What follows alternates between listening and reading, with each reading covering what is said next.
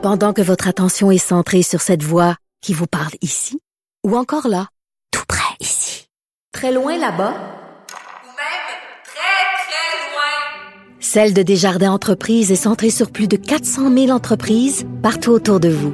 Depuis plus de 120 ans, nos équipes dédiées accompagnent les entrepreneurs d'ici à chaque étape pour qu'ils puissent rester centrés sur ce qui compte, la croissance de leur entreprise.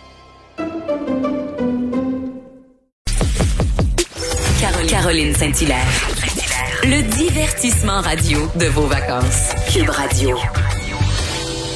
Il est chroniqueur au Journal de Montréal et au Journal de Québec. Claude Villeneuve, bonjour. Bonjour Caroline.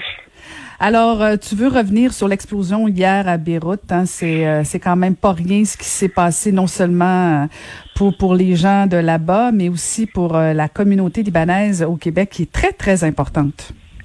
Mais écoute, quelle histoire triste et choquante. Hein? On a vu les images, là, ça, ça, donne froid dans le dos, là, cette explosion-là qui, qui a balayé, bon, en partant du port de Beyrouth, euh, une partie importante là, de la ville, là, littéralement, des gens qui disent que leur ville est détruite. c'est, c'est dur là, d'anticiper, d'imaginer à distance l'ampleur des, des, dégâts. Juste rapidement, là, euh, le, le, ce qui a explosé dans le port de, de Beyrouth, là, du nitrate d'ammonium, là, c'est le, c'est le même composé qui a été utilisé là, lors des, Atlanta, des, des attentats d'Oklahoma City en 94, là, et Breivik, là, également en Norvège, là, qui avait fait exploser un camion devant le bureau du premier ministre. C'est une substance excessivement explosive. Si vous connaissez des cultivateurs, informez-vous, c'est utilisé comme engrais. Pour en acheter une toute petite quantité, là, il, faut il y a une enquête de sécurité, il faut presque signer de son sang. Moi, j'en reviens pas. on parle de 2700 tonnes de nitrate d'ammonium qui est entreposé, qui ont explosé. J'en reviens pas qu'on pouvait garder une telle quantité de, produits aussi dangereux au même endroit. Là. Ça donne froid dans le dos. Puis ben c'est ça, c'est un peu ce que je voulais souligner ce matin. Là, tous euh, nos, compatriotes euh, d'origine libanaise au Québec. C'est une communauté super importante, même c'est une, communauté aussi qui est très présente dans les régions du Québec. Moi, je viens d'un petit village qui s'appelle euh, puis on a euh, une, importante famille euh, qui, prend, qui prend la place, qui s'implique au qui, qui, qui, s'est installé au Québec là, dans certains cas au début du 20e siècle. Alors, c'est, on, le voit dans les journaux ce matin, là, des, des hommes d'affaires d'origine libanaise, des gens euh, qui, qui, se trouvaient là-bas ou qui auraient pu se trouver, le, le, pianiste Sibarakat, qui est d'origine libanaise également, là, qui était là il y a quelques semaines. Alors, euh, ben c'est ça, je voulais prendre un petit moment là, pour euh, souligner là, le, le, deuil, la tristesse, puis certainement une forme de colère que les, nos, nos, concitoyens d'origine libanaise doivent ressentir ce matin, puis une espèce d'appel à la solidarité là pour euh, euh, pour eux et en espérant également que l'aide internationale sera présente. Le président du Liban l'a demandé hier. Je pense que si on a les moyens de faire quelque chose pour aider à la reconstruction de Beyrouth, à aider les à faire, la lumière sur qu'est-ce qui a pu mener à une telle catastrophe là, ce serait important parce que c'est c'est je, suis très triste ce matin en pensant à, nos amis euh, libanais qui, qui, voient ces images-là à la télé. Mais en même temps, il y a quand même une question qui, qui, demeure. Puis bon, je, je, comprends que c'est peut-être pas la bonne journée non plus pour la poser, mais comment se fait-il qu'on entreposait tant de nitrate d'ammonium? Je, je, je moi, je veux bien qu'on aide puis qu'on contribue. Euh, puis on sait, le Liban, autant au niveau économique, politique, a des problèmes. Et là, la COVID, et là, cette explosion-là, je veux dire, ça n'arrête pas. Mais il va falloir qu'on ose la poser, la question à un moment donné. Là, tu sais, non, tu trouves pas? Ça n'a aucun sens. Ça n'a aucun sens que 2700 tonnes de produits aussi dangereux là, étaient entreposés au même endroit. On dit que ça, remonte peut-être à 2014. de, ça avait presque été oublié là, on dirait.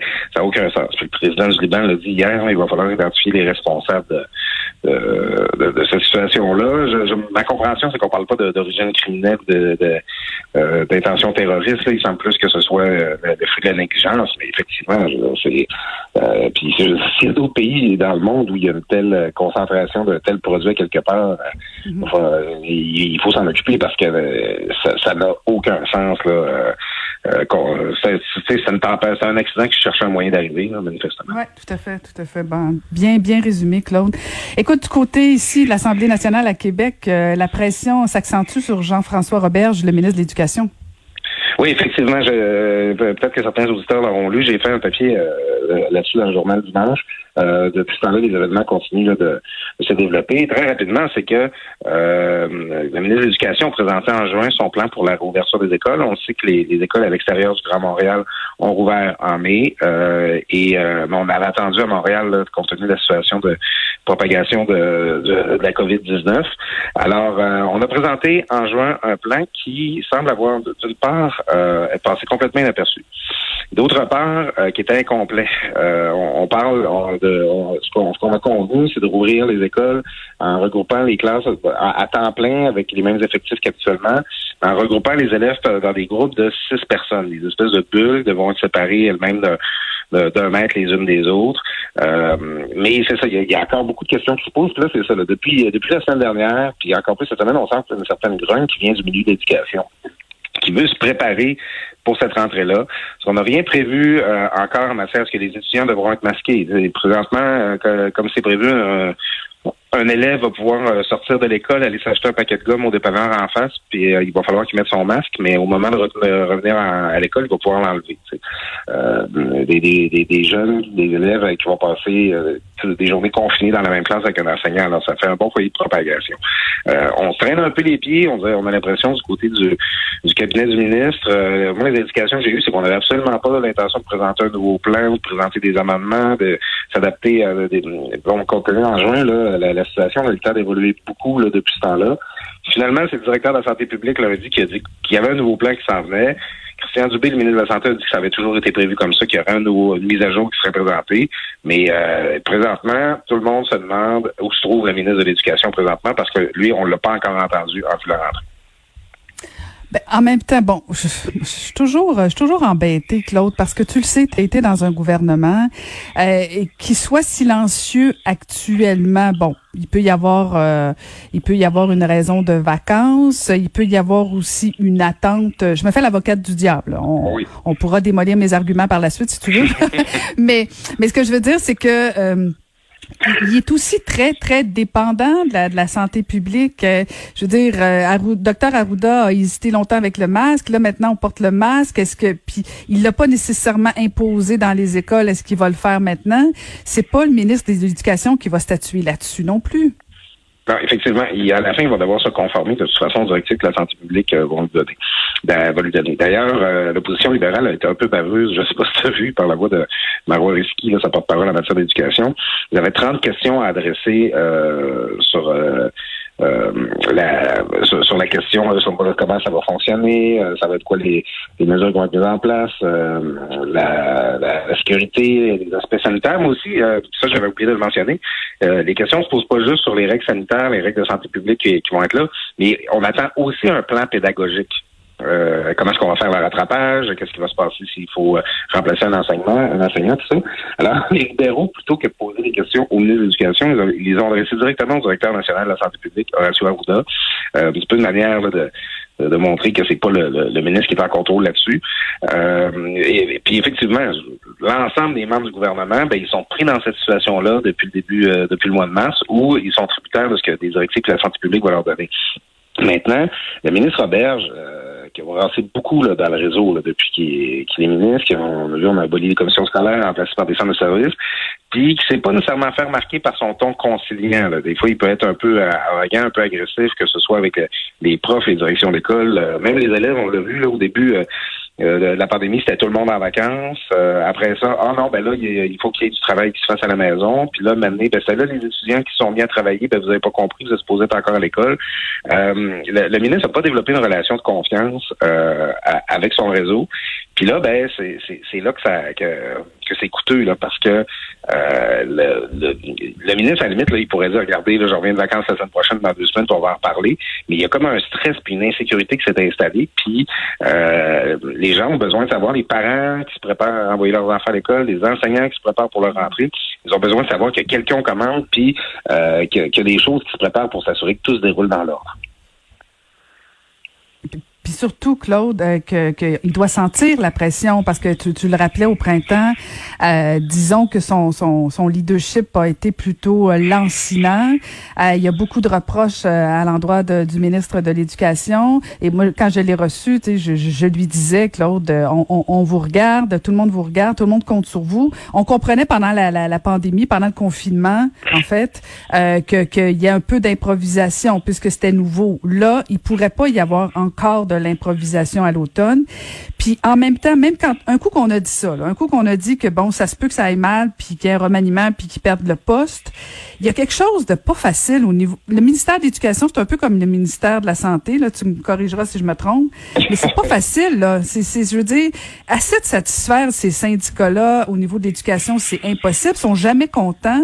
Tu sais, tu parles de de, de, de créer des liens, des partenariats. J'ai pas senti beaucoup de propositions euh, de la part des syndicats. Juste dans la critique tout le temps. Oui, puis euh, ça me permet d'ajouter, euh, discuter d'éducation au Québec, c'est compliqué parce que on n'a pas tous eu affaire avec le réseau de garderie dans notre vie. On n'a pas tous, puis on se le souhaite, eu affaire avec, euh, eu besoin d'être hospitalisé, d'avoir un proche en CHSLD, mais on est tous allés à l'école. Tout le monde a une opinion sur l'école. À chaque fois qu'il se passe quelque chose concernant l'école, tout le monde a une opinion là-dessus parce qu'on a tous une expérience liée à ça.